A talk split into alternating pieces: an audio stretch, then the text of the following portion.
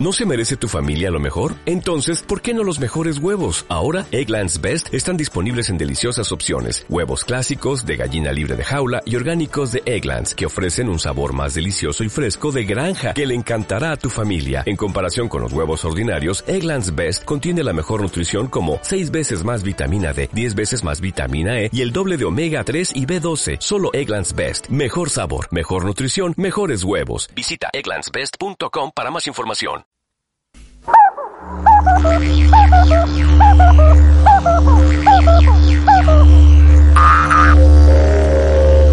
Temuco, Valdivia, Chillán, Conchalí, La Florida, Punta Arenas, Iquique, Concepción. Ahora comienza. Prensa informativa. El noticiero feminista de Radio Humedales.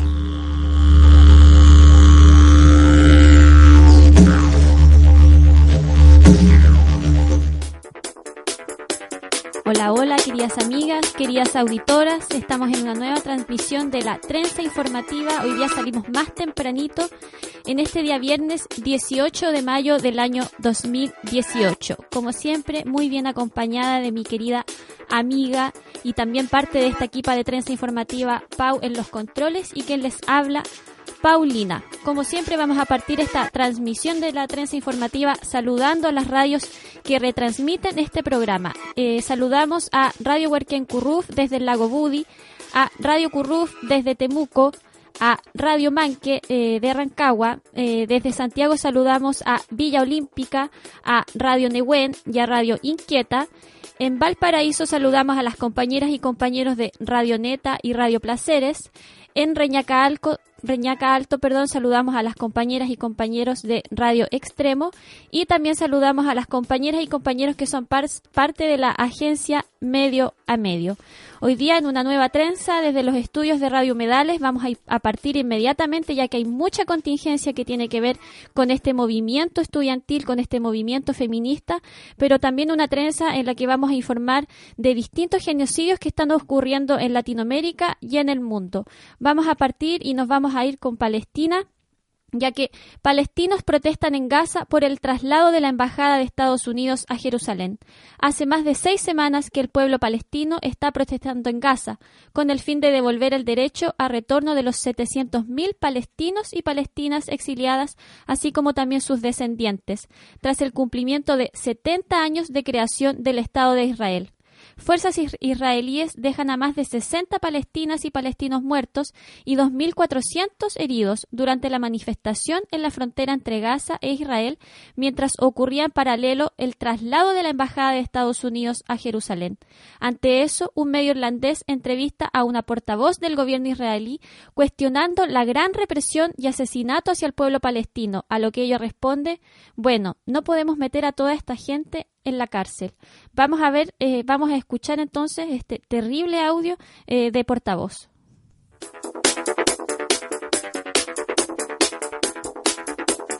Spokeswoman Michal Mayan, before the scale of today's casualties became clear, why the Israeli forces were shooting dead protesters at the Gaza crossings. Well, we can't put all these people in jail. These uh, we're talking about hundreds of people that are attacking the fence, and I can tell you that the IDF, our military, is not aiming to kill. It is aiming to deter people from moving. Ahí estaba ese audio en inglés donde ella dice que le preguntan por qué asesinan a la gente y dice, bueno, no podemos meter tanta gente en las cárceles. Este es un audio que evidencia el genocidio y el fascismo que hay detrás eh, de esta guerra.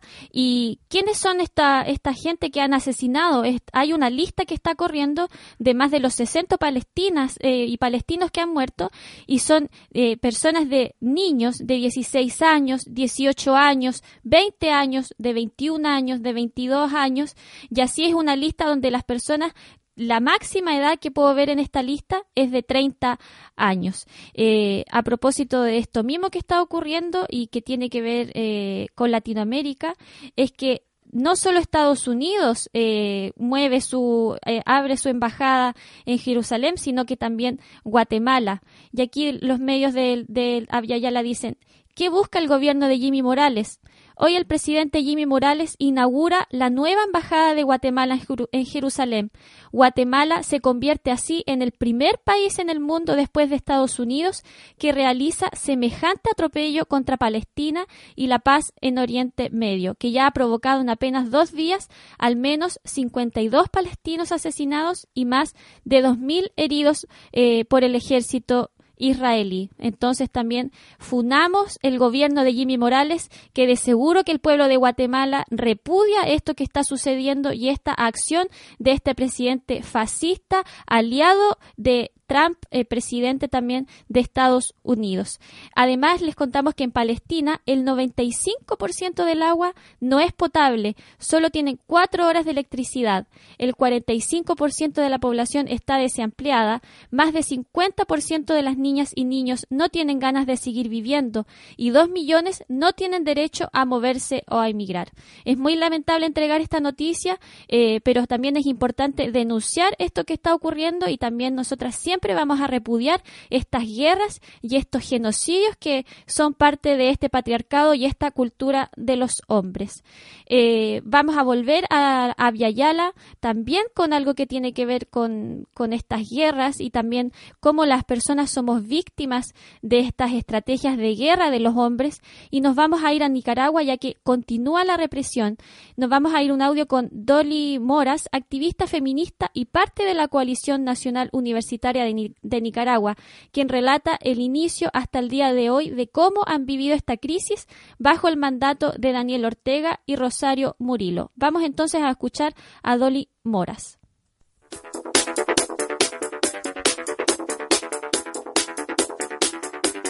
Hola compañeras de Radio Humedales, eh, bueno yo soy Dolly Moras, soy activista feminista y soy parte de Alianza Universitaria Nicaragüense que es parte del articulado de la Coalición Nacional Universitaria que se ha creado eh, de cara a este contexto.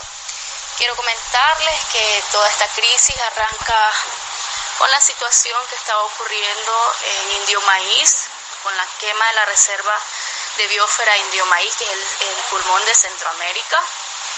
Eso ocurrió más o menos como el 15 de abril.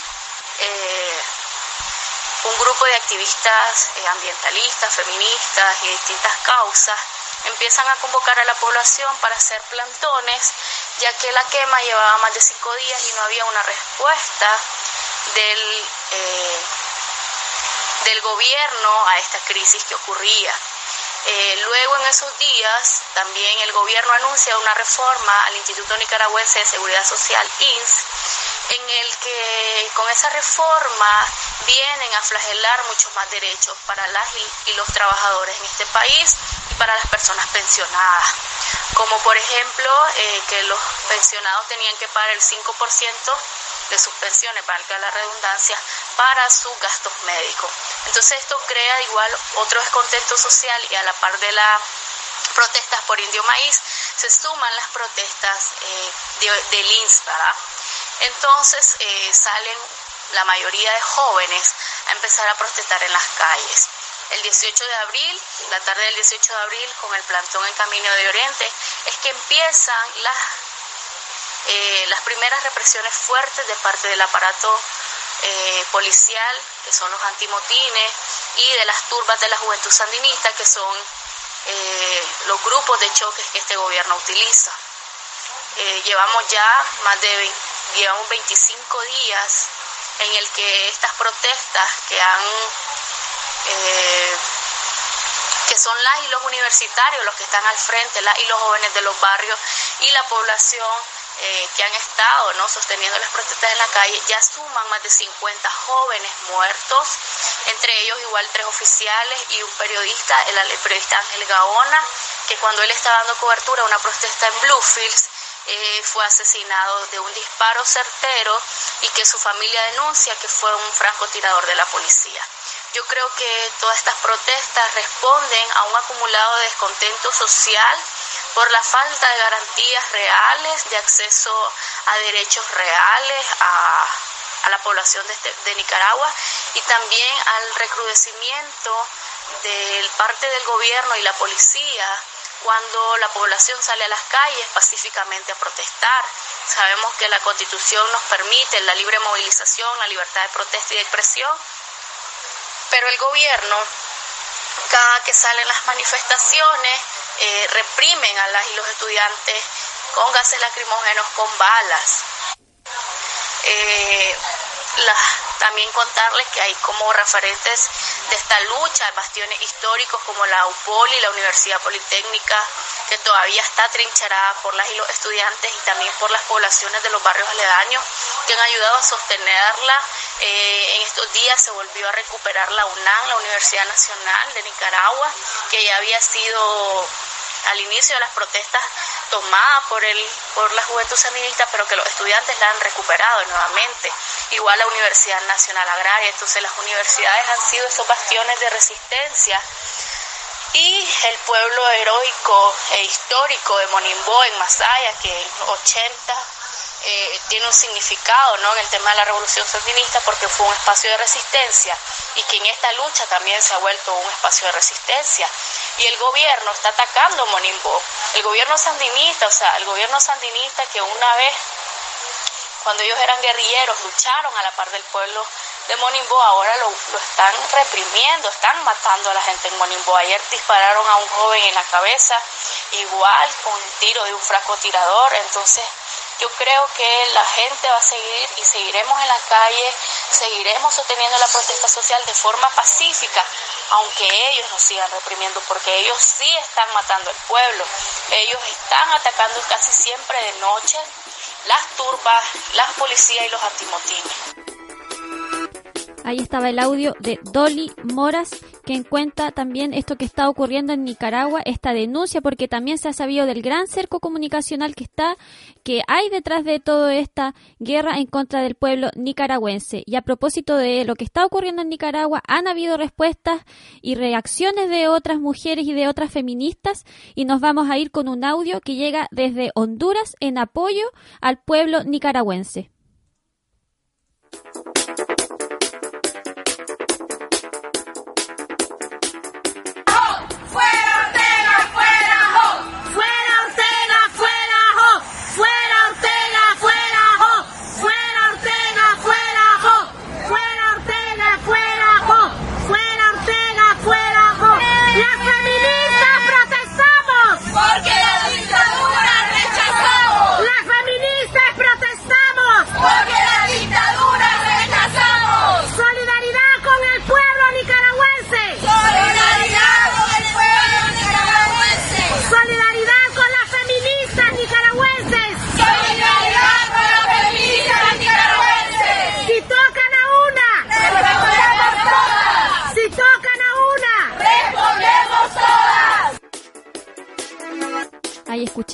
Entonces las compañeras feministas de Honduras que además del contexto también de guerra que están viviendo, de fraude electoral, hacen este audio en apoyo a las compañeras feministas en Nicaragua, evidenciando también las redes entre nosotras y la importancia del apoyo y de denunciar en conjunto lo que está ocurriendo.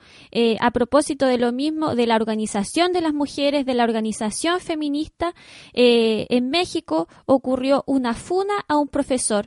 Eh, vamos a ir con un audio y luego de este audio les vamos a contar de qué se trató esta funa.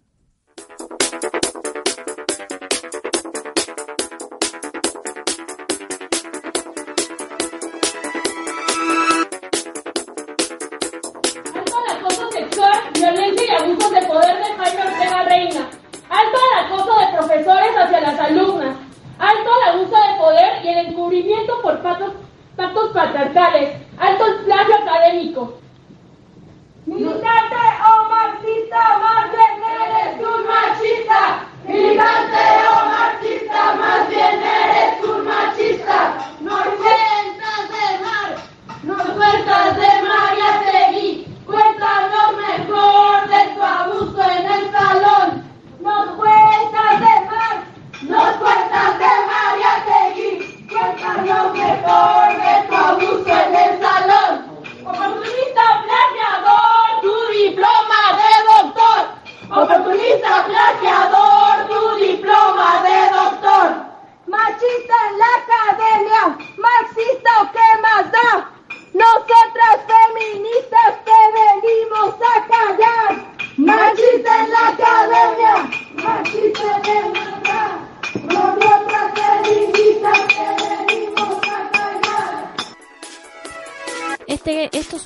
14 de mayo y las compañeras dicen, paramos este evento para hacer una denuncia pública contra un profesor que más de una vez ha sido señalado de acoso, abuso de poder y plagio académico. Lo hacemos nosotras porque las autoridades han demostrado profunda incompetencia para proteger a las víctimas de acoso sexual.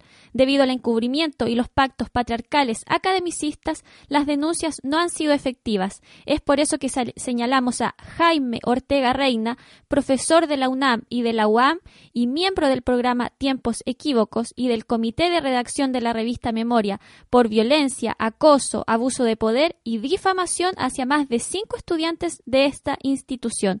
Hoy sabemos, gracias a múltiples, múltiples testimonios de compañeras que han elegido romper el silencio, que abusa de su posición como profesor para acomodar piezas a su favor, violentando a sus compañeras sentimentales, confrontando a mujeres que han sido sus alumnas, plagiando textos de otras profesoras para tener estatus académico y generando redes de complicidad manipulando información. Les voy a leer la última parte de un comunicado que hacen ellas. Dicen, conformar redes de apoyo para acompañamiento y reparación. Eh, dicen, perdón, alto al acoso sexual, violencia y abuso de poder de Jaime Ortega Reina. Alto al acoso de profesores hacia las alumnas. Alto al abuso de poder y el encubrimiento por pactos patriarcales. Alto al plagio académico. Atentamente, estudiantes de la Universidad Autónoma de México y de la Universidad Autónoma Metropolitana. Ahí entonces estaba esta funa al docente Jaime Ortega Reina. Y también en México hay otra funa por parte de Judith Flores, una trabajadora sindicalizada de la Universidad Nacional Autónoma de México, quien fue agredida físicamente por Octavio Ortega, quien también labora en la institución. Ella lo denunció y las autoridades escolares determinaron que el funcionario debería ser despedido pero después, en consideración de su trayectoria laboral, cambiaron su sanción a una suspensión de ocho días. De acuerdo con la investigación de la UNAM, existieron pruebas suficientes para determinar que el trabajador incurrió en actos considerados como violencia de género contra Judith, comentarios obscenos, contactos físicos indeseados, violencia verbal y física, etc., dentro del establecimiento o puesto de, puesto de trabajo donde presta sus servicios. De acuerdo con el, resolutivo del Instituto con fecha 23 de marzo de este año 2018 y firmado por la directora saliente Verónica Villarespe, las autoridades universitarias determinaron que Octavio Ortega debía ser sancionado con la rescisión de su relación laboral con la universidad. Sin embargo, decidieron conmutarle la sanción por una suspensión de ocho días sin goce de sueldo por única ocasión y tomando en consideración su trayectoria laboral. Eh, y a propósito de esto mismo, es que el 16 de mayo un grupo de estudiantes universitarias realiza una protesta en el Instituto de Investigaciones Económicas, donde Octavio Ortega labora como jefe de servicios para exigirle al nuevo director, Armando Sánchez, que investigue y sancione al trabajador por considerar que la sanción que se le dio por la denuncia de Judith no fue justa. Eh, ellas exigieron al recién nombrado director que deje de hacer caso omiso a la violencia machista que se vive dentro del centro y que tome las medidas necesarias para que exista un proceso claro contra el agresor de Judith. Ellas también eh, recordemos que el 21 de marzo eh, hubo un en marzo hubo una toma en la Facultad de Filosofía donde también hubo una transmisión radial y ellas demandaban a los directivos del plantel que se investiguen las denuncias por acoso sexual y abuso sexual y que las autoridades universitarias realicen cambios al protocolo de atención de casos de violencia de género, por considerar que actualmente no garantiza justicia para las víctimas. Eh, Mira, y eso evidencia también, eh, estaría bueno que ojalá las chiquillas que están en las tomas estudiantiles escucharen esta trenza y también vayan sabiendo que es súper importante realizar protocolo, pero que sin embargo el protocolo lamentablemente no te asegura nada, ya que aquí había un protocolo de atención por casos de violencia, sin embargo este profesor agresor sigue trabajando eh, debido a su currículum y, y ahí vamos viendo también la misoginia de parte de estas instituciones. Eh, con estas noticias eh, terminamos este bloque internacional. Nos vamos a ir con una cancioncita de Rebecca Lane, ni una menos, y volvemos a toda la contingencia y a todo lo que está ocurriendo aquí en este territorio. Ajá.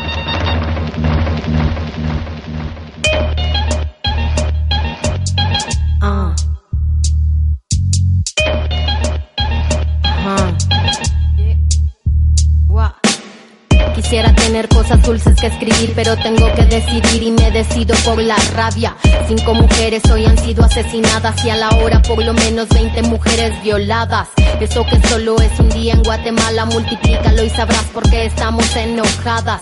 No voy a andar con pinzas para quien no entienda que esto es una emergencia y estamos preparadas. No soy pacifista, no me exijan cosas que no ofrezco, no pedí un pedestal ni lo merezco. Soy como las otras hartas de andar con miedo agresiva porque es la forma en que me defiendo. No tengo privilegio que proteja este cuerpo en la calle, creen que soy un blanco perfecto, pero soy negra como mi bandera y valiente en nombre mío y en el de todas mis bisabuelas. La curandera que murió de tantos golpes porque el hombre que la amaba realmente la odiaba. La otra que fue abandonada con un hijo y cuando se enfermó tuvo que mandarle un hospicio. Esto va por mí porque a los 15 años me atravesó la cara un golpe desde su mano. Porque ningún humano se hizo presente el día que un delincuente me dejó el pezón marcado. Esto va por la niña de 9 años obligada a un embarazo porque la violó su hermano. Una niña sin derechos porque el clero considera que la es peor que lo que le han hecho.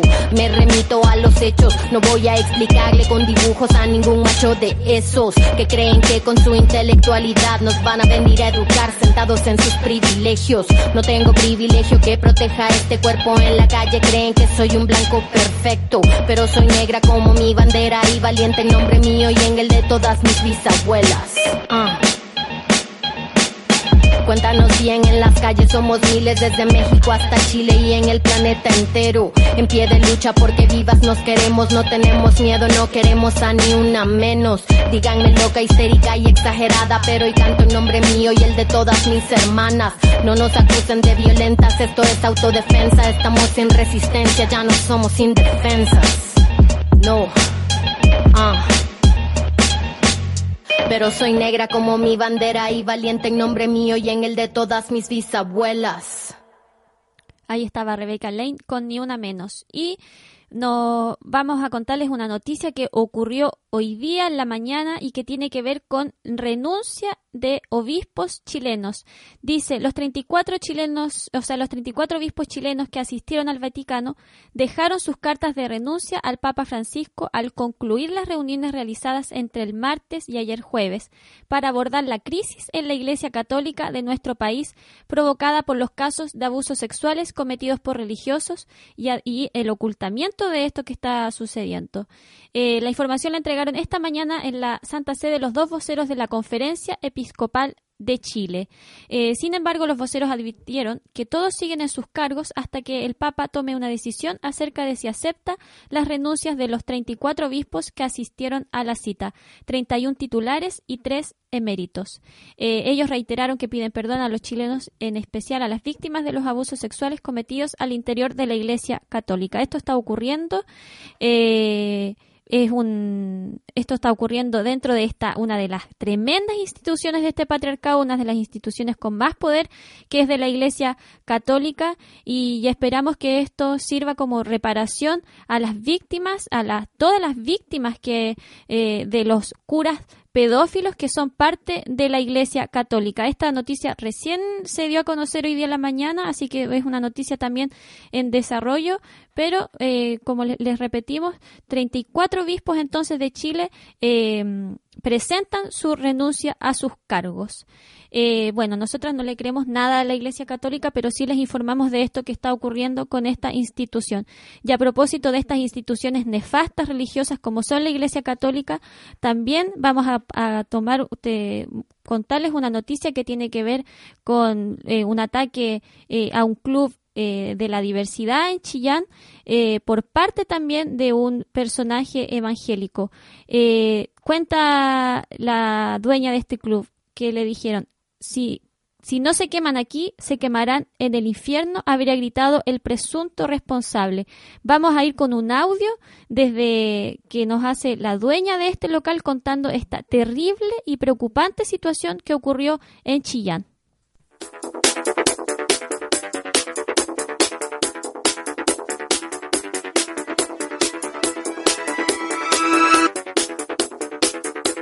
Estamos acá con Jacqueline Ortega, dueña de la discoteca eh, Frida Kahlo, que en la madrugada del domingo 13 de mayo fueron víctimas de un ataque lesbofóbico y homofóbico por parte de un vecino. Ella nos va a contar qué fue lo que pasó, cuáles son las acciones a seguir que está planeando ahora. Hola, bueno, mi nombre es Jacqueline Ortega Martínez. Eh, bueno, el día sábado, como a las tres y media de la mañana, sufrí un ataque homofóbico de parte de una iglesia evangélica que se instaló al lado mío, hace como tres o cuatro meses atrás.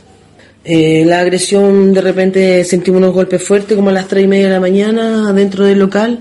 Eh, los chicos que trabajan acá fueron a mirar qué, pasó, qué sucedía, pero no encontraron nada y yo con, quedé como media conforme, salí a mirar y encontré un fuerte olor a, parafina, benzina, no sé qué era. Corro a la terraza y me encontré con cuatro focos de fuego. Es bastante impactante ver que se estaba quemando la disco con gente adentro y veo la niña que está en la puerta con una cara de, de impacto, veo a Eduardo que agarra la manguera, yo corriendo fui a buscar el extintor, otra chica lo agarró, empezaron a apagar el fuego y salgo a la calle y veo a un caballero parado en mi bandereta, pensé que era un cliente que había visto a alguien, le pregunto y se me tira encima, como si fuera un dragón tirando fuego. Si los voy a quemar, son unos depravados, putos, drogadictos, no se merecen que estén ah, viviendo. Y tiraba parafina y tiraba fuego, veía volar los fósforos y ahí salió toda la gente. Pues en realidad se escondió, se metió a su reja y de la reja empezó, salió el pastor, el evangélico, salió su señora, nos gritaban cosas con palos, con el bidón en el, de 5 litros en la mano con una caja de fósforo y siguió tirando benzina por alrededor hasta mi patio de mi casa. Yo veía cómo tiraba el fuego, eh, tratando de apagar, llamaban a bomberos, no llegó bombero, no llegó carabinero, no llegó PDI, no llegó nadie durante una hora. Él seguía amenazando, no llega carabinero, lo pedía con el bidón de benzina en la mano, con los fósforos y diciéndole en su cara que no iba a matar hoy día, mañana o pasado, el día que fuera, porque no merecíamos estar vivos. Carabinero no se lo detenido, sigue estando al lado mío amenazando hoy día en la mañana que iba a volver a hacerlo y que no estaba arrepentido. Y no sé qué hacer.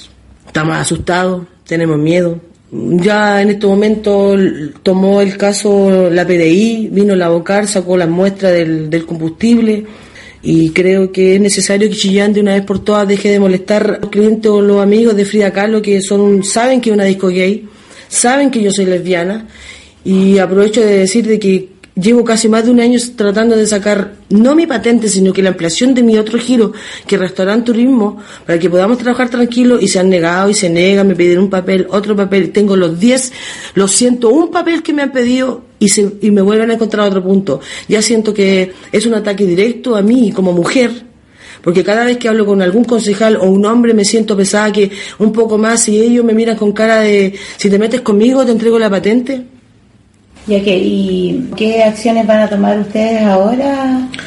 Entonces la idea es denunciar y, y este caballero hasta el final, porque no sé si qué le pasó, pero estamos asustados y queremos saber qué va a pasar con él, porque si no está detenido. Además, tú vives acá. Yo vivo acá, estamos acá, tenemos miedo, estamos psicológicamente con el fuego en la cabeza.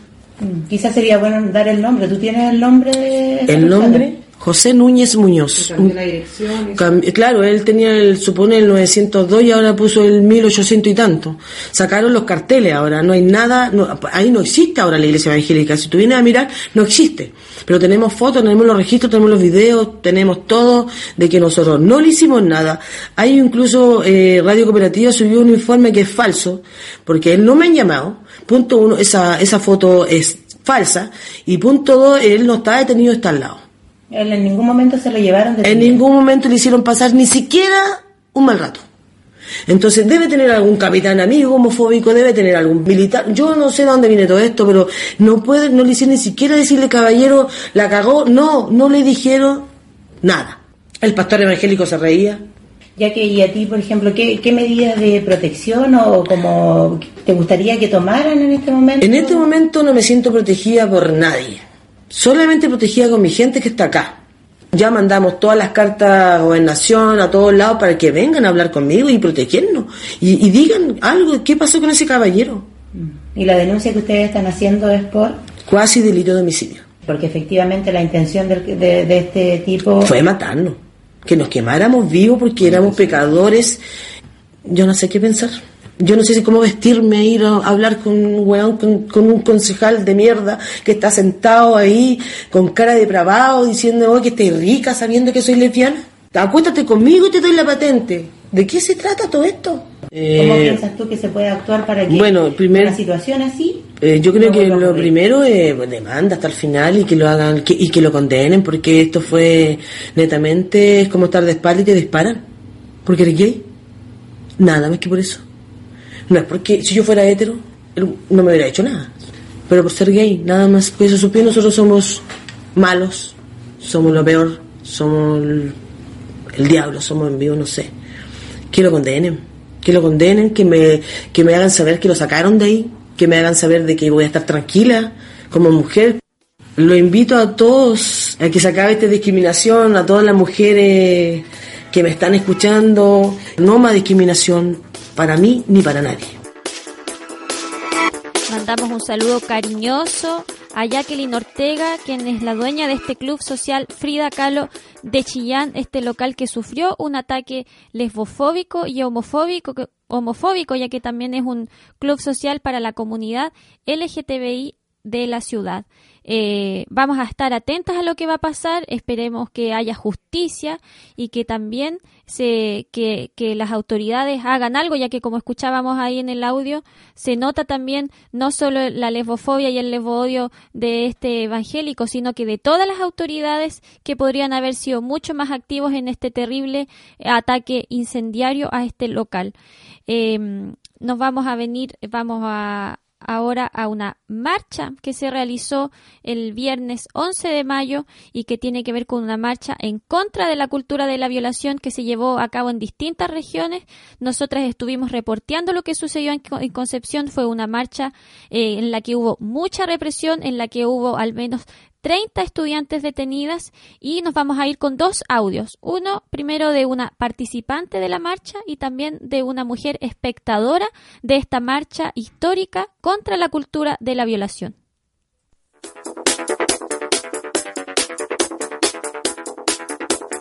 ¿Cuál es tu nombre que te convoca? Ya, soy Constanza Busto y me convoca porque yo creo que la rabia y el dolor de, todas mis compañeras que han caído, de todas las compañeras que, son golpeadas día a día, abusadas, estoy chata de caminar con miedo, estoy chata de, estoy de este mundo de hombres para hombres, quiero vivir tranquila, quiero, si tengo una hija que camine tranquila, si tengo una hermana que camine tranquila, si tengo una amiga, todo eso quiero que pare. Y no, no ser pidiendo por favor, tiene que ser luchando entre nosotras y cuidándonos, apañándonos no, no peleando entre nosotras. Eso.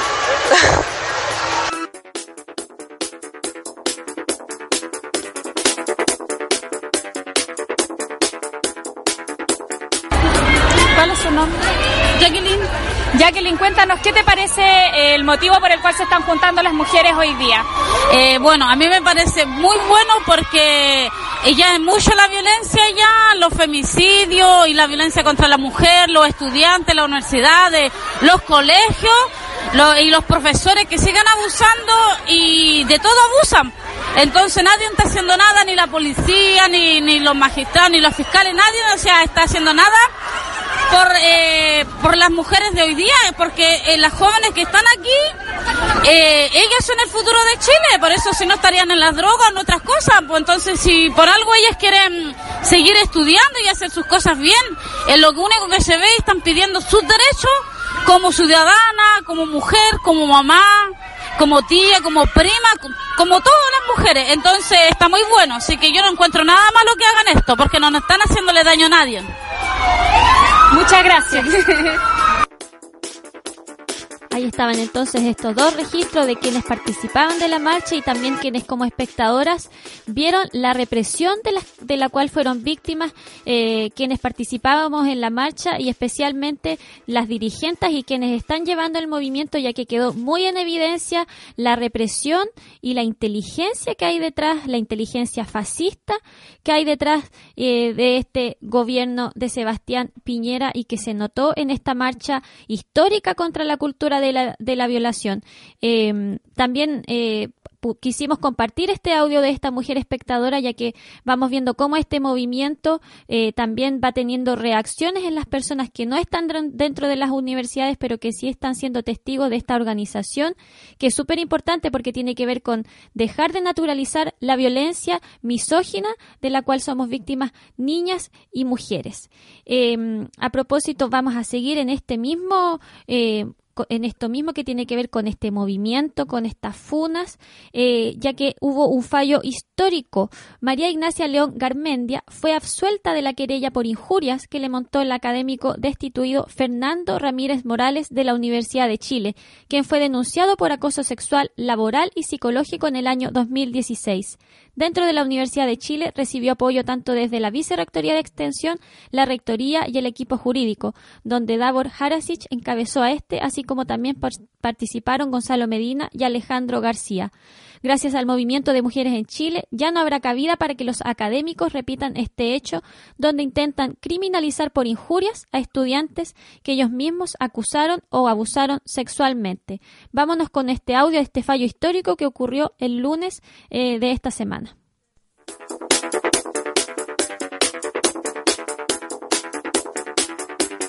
Creo que histórico es el primer caso de denuncia contra el acoso sexual en la universidad que se hace en compañía de la comunidad universitaria. Es el primer caso que no se cierra a puertas cerradas. Es el primer caso que desafía la hipocresía institucional y la completa impunidad en la cual habitaban todos los acosadores, abusadores y violadores sexuales dentro de la comunidad universitaria. Quiero pedirles que demos un aplauso muy, muy fuerte a la valentía de María Ignacia León Carmendia.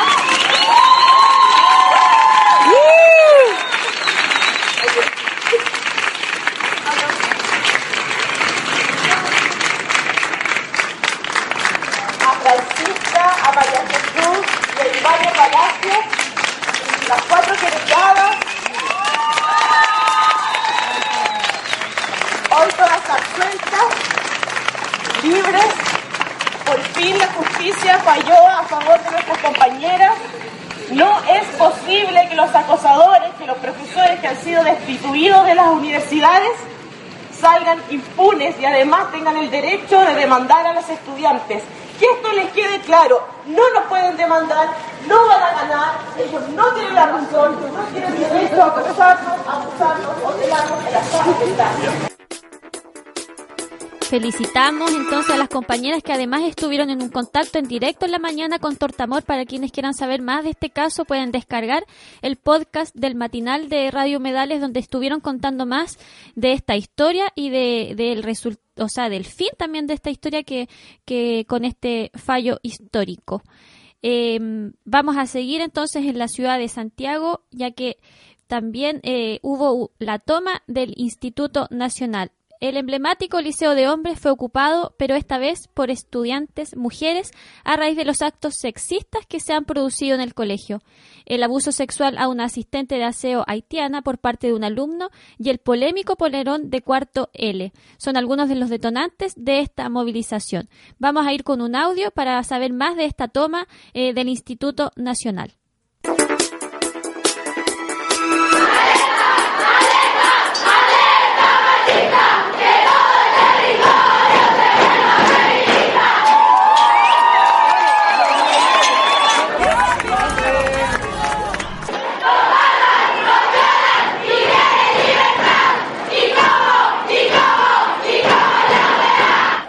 Radica en el polerón y eso, la prensa sale todo el rato que solamente el polerón y ese no es el punto. Porque aquí los profesores cuando en clases hacen comentarios machistas. En la movilización del día jueves que impulsó el Liceo 1, hubieron un montón de comentarios de parte de estudiantes donde nos trataron súper mal, donde nos llegaron comentarios machistas también, degradantes para nosotras. Acá no se trata solamente del Instituto Nacional, se trata de un sistema machista.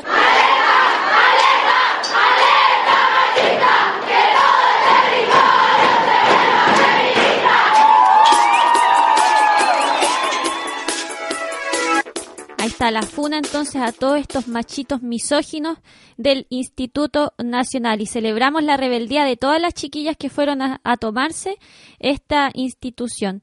Eh, volvemos al territorio con más noticias del movimiento estudiantil y de esta cuarta ola feminista que han llamado.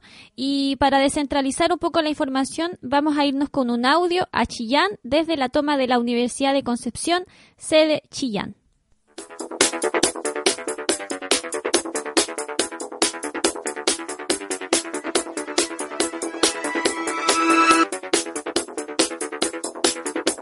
Hola compañera auditora de Radio Humedales.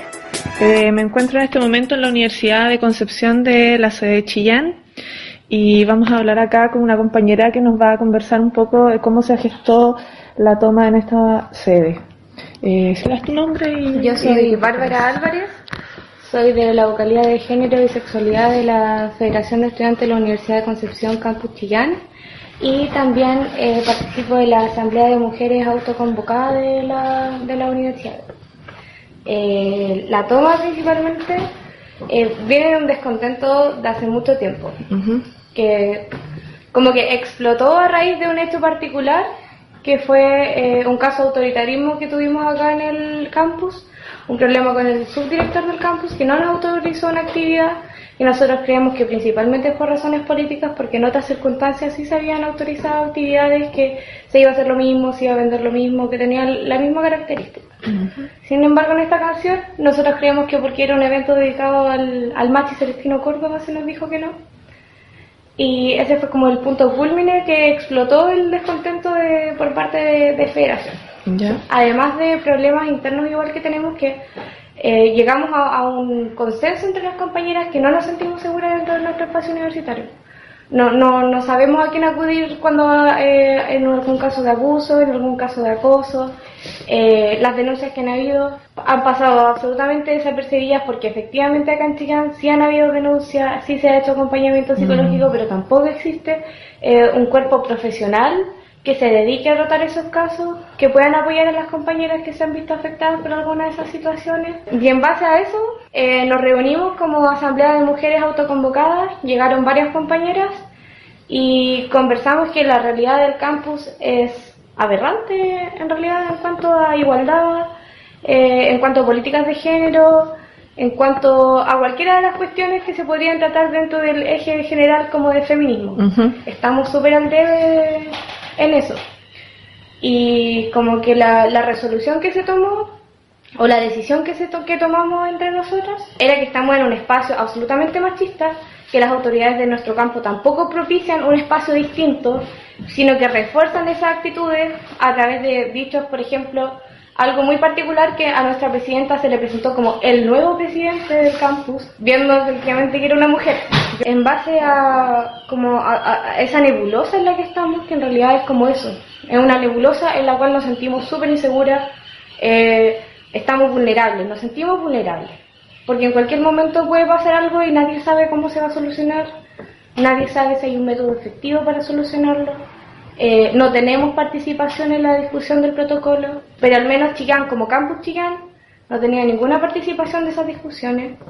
Eh, por lo que yo sé, Campus Los Ángeles tampoco. Eso sí, que te quería preguntar por el protocolo, porque en las distintas universidades el protocolo emana de la misma movilización feminista de las asambleas de mujeres. Claro. Entonces, en este caso, que es una cosa de las tres universidades, que institucionalmente se instaló la dirección de género, así como la dirección de asuntos estudiantiles, la dirección de claro. género. Esa dirección, igual, primero se creó una comisión de género, que eh, surgió en base a las luchas que dieron las compañeras en el CONCE. La verdad, yo desconozco absolutamente el funcionamiento que tienen, porque nosotros eh, hay un problema súper grave también de centralización con Concepción. En base a eso se crea la dirección de género y se supone que la dirección de género tiene la labor de crear un protocolo. Y en ese protocolo tengo entendido que hay académicas, hay estudiantes, no sé si hay funcionarios. Pero me parece que sí es triestamente. En base a eso nosotros igual en algún momento determinado que conversamos con el rector solicitamos tener eh, algún puesto ahí porque son puestos permanentes ocupados por estudiantes. No es como, mm. por ejemplo, la federación que es por un año. sino que la persona que va a estar ahí está por harto tiempo eh, trabajando en la dirección. Se supone que la dirección va a crear un protocolo que va a salir para los tres campos. Pero ese era el problema, que nosotros no teníamos participación en la discusión y acá evidentemente que la realidad es distinta. Porque, por ejemplo, ya las compañeras al menos saben que si van a la localidad van a tener la fuerza para poder denunciar o para poder funar o para hacer cualquier cosa. En cambio acá eh, es súper distinta la realidad. Evidentemente nosotras igual vamos a hacer algo si es que llegase a pasar, pero nos sentimos súper desprotegidas. Necesitamos hacer algo, necesitamos visibilizarnos. Eh, necesitamos un protocolo, necesitamos tener participación en las discusiones del protocolo y lo otro era el tema del autoritarismo con el director del campus y otras cosas como eh, dichos muy machistas por parte de él. Y en cuanto a la eh, permanencia de la toma, eh, ¿cómo están tomando las decisiones para seguir en la toma de acuerdo al petitorio que ustedes están haciendo, las respuestas de acuerdo a la contingencia nacional? ¿Cómo es que primero nosotros no estábamos dispuestos a negociar con las autoridades del campus. Pasa que esta semana se hizo el cambio de mando. Mm. Nosotros queremos negociar con las nuevas autoridades porque ya tenemos claro la postura de los antiguos. Ya sabemos a través del tiempo cómo han reaccionado ellos. Eh, tenemos demandas históricas del campus que nunca han sido resueltas porque han estado ellos hace mucho tiempo. Entonces entendemos que no sacamos nada con negociar con ellos porque al final va a ser lo mismo, más encima ellos se van. Entonces ahora tenemos que negociar con las nuevas autoridades. La verdad es que una toma feminista no separatista, sin embargo la participación mayoritaria es de las compañeras. De hecho, si te das cuenta ahora no hay ningún hombre acá en la federación ni en las actividades. Los compañeros que han estado, por ejemplo, nosotros igual hemos tenido reuniones separatistas igual han respetado nuestra autonomía, eh, nuestra privacidad, nuestra intimidad igual. Lo que sí he visto que ha sido bueno y que, y que ha sido bacán, que de a poco se han ido sumando compañeras como que de a poco han llegado al espacio, se dan cuenta que estamos discutiendo cosas, se han unido de a poco y se han ido integrando la toma y lo han tomado como una responsabilidad igual personal. Al menos eso ha sido súper positivo, se ha dado un espacio súper bueno, bonito de confianza. Ah, me emociona, me emociona Caleta. Así que se ha dado un espacio súper bacán, como que eso es lo que me gusta, que no, no nace netamente de la federación, sino que hay un apoyo constante entre mujeres, entre compañeras y se han formado lazos súper bacanes.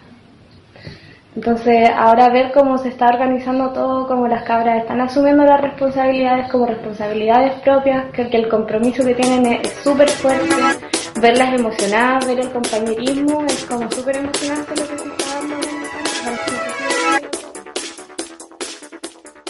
Ahí entonces estaban las chiquillas de Chillán de la Universidad de Concepción, donde están en toma, y también aprovechamos de saludar a las estudiantes de la Universidad del Biobío en sede de Chillán, que también están en toma y que también han hecho otras tomas eh, simbólicas en ese territorio de Chillán. Y a propósito de este mismo movimiento que se ha generado a partir de las tomas y paros en distintas facultades y universidades a nivel nacional, el martes 15 de mayo eh, se realizó una asamblea de funcionarias y académicas de la Facultad de Medicina de la Universidad de la Universidad de Concepción. Este es un registro extraído del periódico Resumen. Vamos a ver, eh, vamos a ir con este audio entonces que tiene que ver con las académicas y funcionarias de medicina.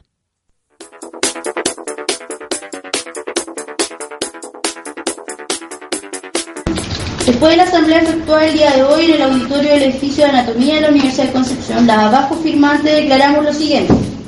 Reconocemos y valoramos el esfuerzo y valentía de las estudiantes para visibilizar esta situación a nivel local, regional y nacional. Nos comprometemos a apoyarlas y a trabajar en conjunto para generar cambios al interior de nuestra facultad y universidad.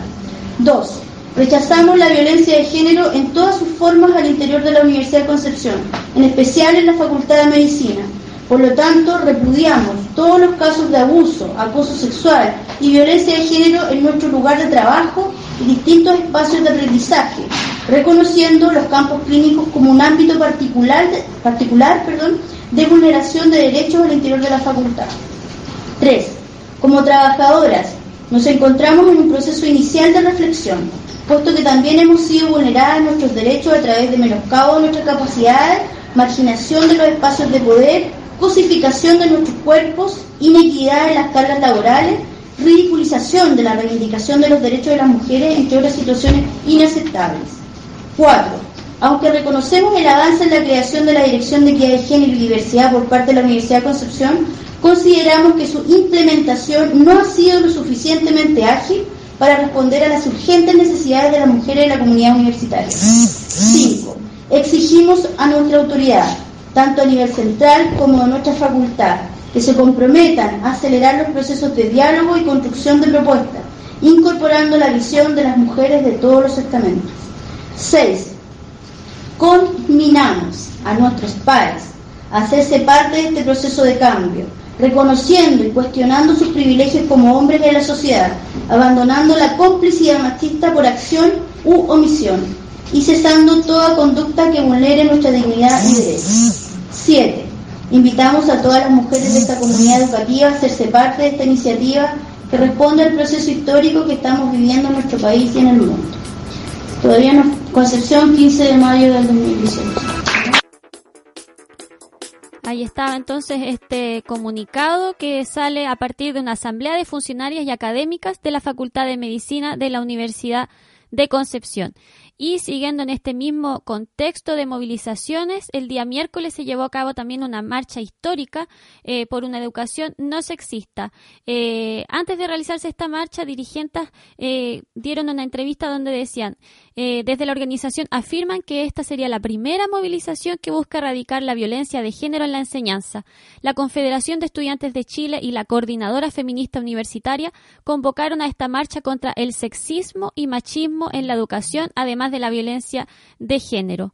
Paz Gajardo, vocera de los estudiantes de la Universidad Iberoamericana, sostuvo que será una marcha histórica, ya que es primera vez que se levanta una marcha estudiantil solo para la educación no sexista. Ella dice, hoy la educación es la gran responsable de crear, criar y sacar machos para la sociedad, machos los cuales nos han violentado por mucho tiempo, nos han violado, hemos sido acosadas sexualmente y ahora no podemos estudiar tranquilas porque están llevando estas agresiones a las aulas agregó la vocera. Por su parte, Amanda Paso, vocera de la CONES, hizo un llamado al presidente Piñera y al Ministerio de Educación para desvincular al asesor jurídico del Ministerio de Educación, Tomás Enrique. Ellas decían, no vamos a permitir que una persona anti-mujeres, anti-diversidad sexual esté trabajando en un ente público que debe garantizar los derechos, ella decía. Eh, las estudiantes exigen medidas concretas para evitar la educación sexista y piden al Ministerio de Educación establecer protocolos que rijan para todos los niveles educacionales. Eh, les recordamos que estas movilizaciones se enmarcaron en un contexto de 15 universidades eh, que están movilizadas en siete regiones del país y que se encuentran en tomas, eh, en tomas feministas, que exigen, entre otras cosas, protocolos para sancionar el acoso y abuso sexual al interior de las casas de estudios, establecer campañas de acompañamiento psicológico para las víctimas, educación no sexista e incluir jardines infantiles. Estas marchas se llevaron a cabo en distintos territorios, aquí en Concepción también se llevó a cabo, se vuelve a repetir la represión contra las estudiantes que están saliendo a la calle y las vamos a dejar con un audio de, desde Santiago de lo que fue esta marcha. ¿Y cómo? ¿Y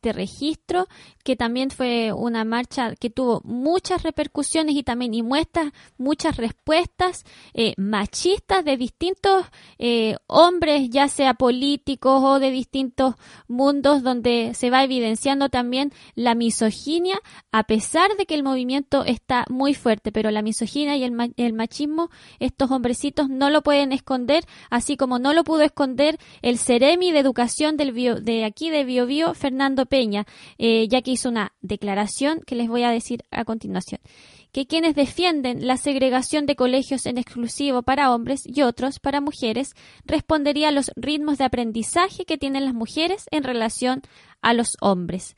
Por esto mismo, por esta declaración misógina e ignorante de Fernando Peña, se está exigiendo la renuncia, ya que reproduce argumentos misóginos, invalidando el trabajo de las mujeres, profundizando la desigualdad y el patriarcado. Eh, a propósito de esta declaraciones que han aparecido, estas declaraciones, como les decíamos, bien misóginas y machistas, que han tratado de intervenir y interferir en este movimiento. También han habido otros intentos de, intervención, como tiene que ver la criminalización del movimiento. Y una profesora de la Universidad de Chile está haciendo esta denuncia importantísima que no apareció en los medios hegemónicos, obviamente, y vamos, nos vamos a ir con las declaraciones de esta profesora.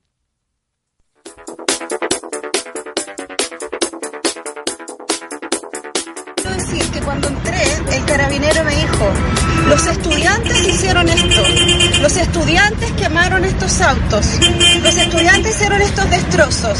Y yo le pregunté, ¿usted cómo sabe? ¿Acaso hizo una investigación? Porque cuando entran a robar a mi casa, los carabineros toman huellas digitales y aún así no pueden establecer quiénes lo hicieron. Quiero decir que nosotros múltiples veces hemos visto personas encapuchadas sacarse la capucha y subirse a los eh, micros de carabineros. Quiero decir que esto es frecuente, que a nuestros estudiantes les meten les meten bombas lacrimógenas, les meten, bueno, a todos nos interrumpen nuestras actividades permanentemente con las bombas lacrimógenas. Carabinero también provoca destrozos en nuestro establecimiento cada vez que entra violentamente a interrumpir nuestras labores. No se puede decir, y ningún periodista serio puede asegurar que esto fue producto de las movilizaciones y de los estudiantes. Los carabineros también tienen responsabilidad en general en las destrucciones del espacio público que se realizan. Y además tenemos carabineros infiltrados siempre. Los delincuentes de este país no son los estudiantes. En este momento el cuerpo de carabineros está fuertemente cuestionado por una serie de hechos corruptos que sería bueno también que investigaran no solamente en relación a los fondos públicos, sino al actuar de carabineros. Estaban las declaraciones de la profesora de literatura de la Universidad de Chile, quien hace esta declaración súper valiente que dejan evidencia estos montajes eh, que hacen eh, las fuerzas especiales y carabineros, no solo en el movimiento, sino también que son montajes que hemos visto en otros contextos, como por ejemplo en la guerra contra el pueblo mapuche, donde también se han develado los montajes eh, de las instituciones en alianza con el Estado chileno. Eh, con eso ya vamos a ir cerrando. No queremos irnos sin saludar a las chiquillas de Valdivia, eh, de la toma que están allá en la Universidad Austral, donde también están haciendo un trabajo súper importante. Por ejemplo, están haciendo una gran arpillera visibilizando el caso de Macarena Valdés, asesinada por sicarios de la empresa RP Global. Así que saludamos a todas las chiquillas. También saludamos a las chiquillas de Puerto Montt, a las chiquillas de Punta Arenas, que también van a estar con actividades para quienes quieran enterarse está en el fanpage de Radio Humedales las distintas actividades, asambleas, conversatorios que se han estado realizando y que cada día van aumentando ya que hay un deseo de seguir compartiendo y reflexionando a propósito de este movimiento o esta nueva ola feminista. De hecho, mañana, 19 de mayo, aquí en el territorio eh, se, se, va a realizar el encuentro regional de mujeres eh, estudiantes. Esa información también la pueden encontrar en el fanpage. Y antes de terminar, bueno, saludamos y celebramos la rebeldía de todas las chiquillas que se están movilizando. Eh, nos vamos a ir eh, con un conjuro que, que, que, aparece también a, eh, a partir de estas movilizaciones. Vámonos con ese conjuro antes de despedirnos.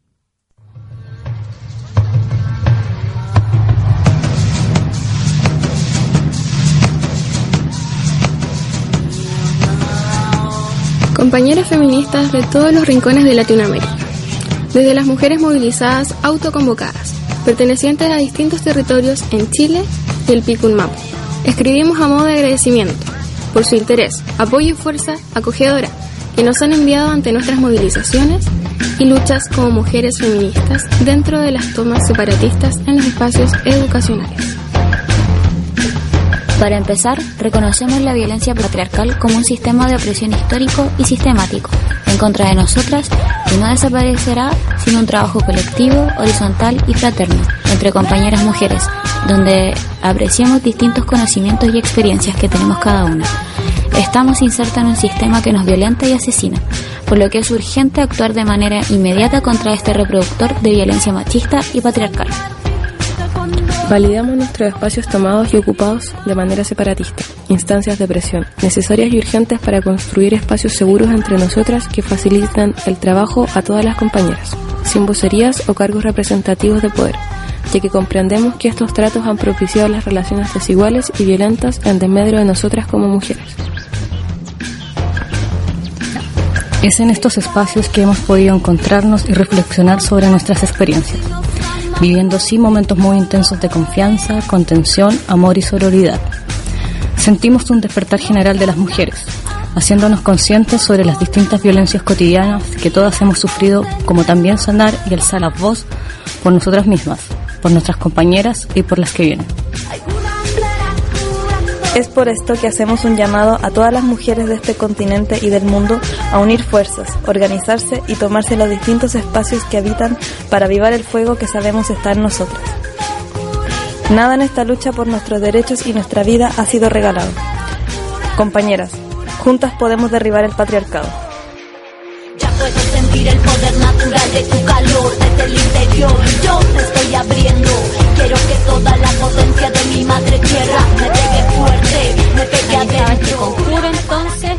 Nos despedimos de esta trenza informativa, también llamando al autocuidado, ya que hay mucha movilización, pero también hay mucha inteligencia detrás y mucha represión cuando ven lo poderosas que podemos ser las mujeres, las niñas, las estudiantas cuando estamos organizadas. Y a propósito de lo mismo, nos vamos a ir con una canción de la Liliana Felipe, Nos tienen miedo porque no tenemos miedo. Las invitamos a seguir en la señal de www www.radiohumedales.org. Siempre muy agradecida de esta complicidad eh, con mi amiga y compañera de Radio Controles, Pauli, y a todas quienes fueron parte de esta trenza informativa. Que tengan un buen fin de semana, eh, a seguir creando juntas con harta reflexión política y nos encontramos en una nueva transmisión la próxima semana de Trenza Informativa, el informativo feminista y lesbiano de Radio Humedales.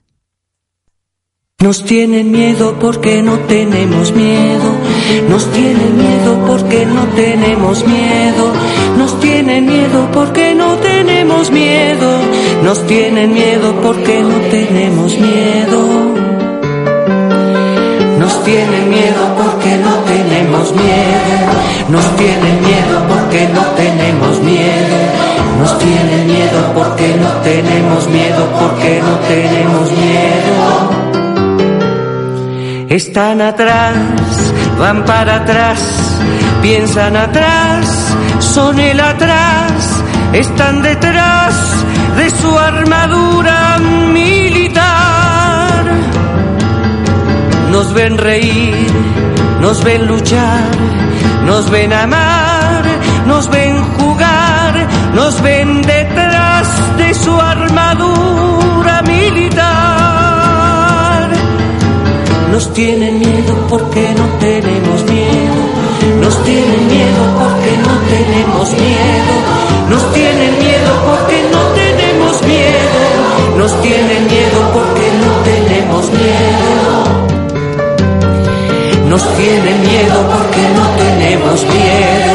Nos tienen miedo porque no tenemos miedo. Nos tienen miedo porque no tenemos miedo, porque no tenemos miedo. Están atrás, van para atrás, piensan atrás, son el atrás, están detrás de su armadura militar. Nos ven reír, nos ven luchar, nos ven amar, nos ven jugar, nos ven detrás de su armadura militar. Nos tienen miedo porque no tenemos miedo. Nos tienen miedo porque no tenemos miedo. Nos tienen miedo porque no tenemos miedo. Nos tienen miedo porque no tenemos miedo.